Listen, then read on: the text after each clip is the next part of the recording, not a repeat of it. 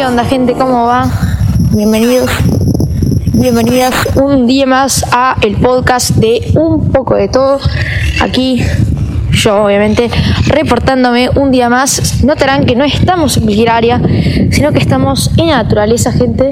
Bueno, quería encontrar un espacio de paz para grabar un podcast, porque siento que cada vez que grabo me siento un poco agobiado por obviamente la situación y todo esto. Entonces decidí irme a un lugar despejado del club, eh, despejado de todos, como para estar más solo que un pan. Pero bueno, puede ser algo beneficioso.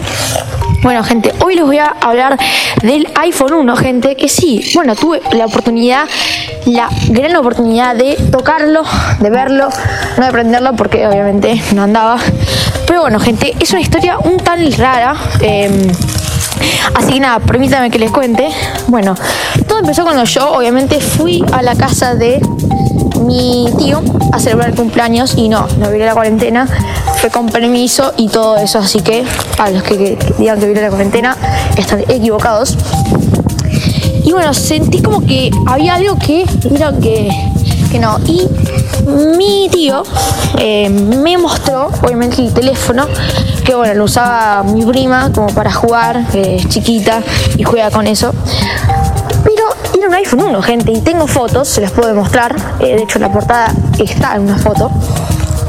Lo he podido tocar, lo he podido ver y realmente me sorprendió porque, bueno, como lo vi en el video de YouTube, no es igual a como lo veo en la vida real, sino que tiene varios aspectos que hacen la diferencia con un iPhone nuevo. Primero de todo, es muy chiquito, o sea, es, para que se den una idea, es como un iPod. Bueno, es un iPhone, pero es un iPod. Em, es así chiquito que un iPod, gente. Y un iPod, a mí me entra la palma de mi mano el iPod. Em, y el teléfono, bueno, el teléfono me sobra. Acá el teléfono, yo tengo el iPhone XR, en la palma de la mano no me entra, me, sobra. Em, de falta, digo. Y bueno, es la mitad de mi iPhone, básicamente. Y es mucho más chiquito en esos aspectos. La anchura no es nada comparado con un teléfono de ahora. Em, y lo que me hizo claro es ver una cámara, y no es que ver una cámara, bueno, a ver, es una cámara de proporción. Es una cámara, te digo, del tamaño de una hormiga, gente. O sea, una hormiga, bueno, es una cámara. Una hormiga, del tamaño de una hormiga.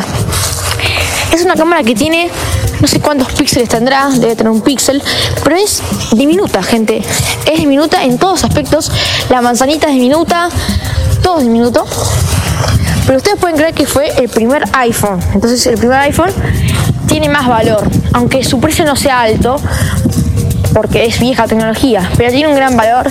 Em, por la parte de arriba podemos ver una placa de metal y por la parte de abajo del teléfono podemos ver algo de plástico, digo en la parte de atrás. Y obviamente su logo de Apple, la manzanita, Made in California, tal, tal, tal. Por la parte de atrás tendríamos un modelo como un iPod, digo, imagínense un iPod.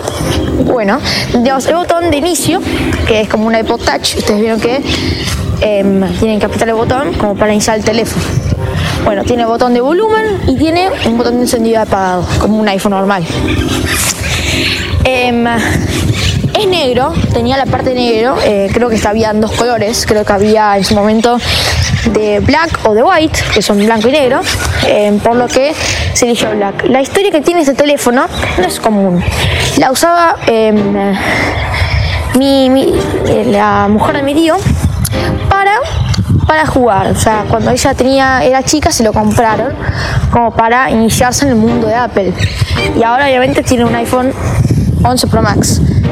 Em, pero lo que digo es que esos teléfonos no se ven en todos lados y por eso es que me llamó tanto la atención el tener un teléfono en mis manos. Eh, aunque sea el teléfono legítimo, no es que es una copia trucha, eh, aunque no encienda obviamente, pero es un teléfono legítimo, es algo legítimo, por lo que no, no se puede, no se puede decir, a ver, es una mierda, no, eh, es legítimo y eso fue lo que más me intrigó en todo esto.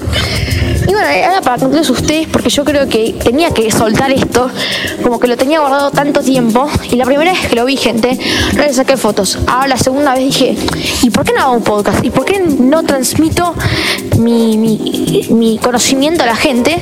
Entonces Bueno, acá los tengo.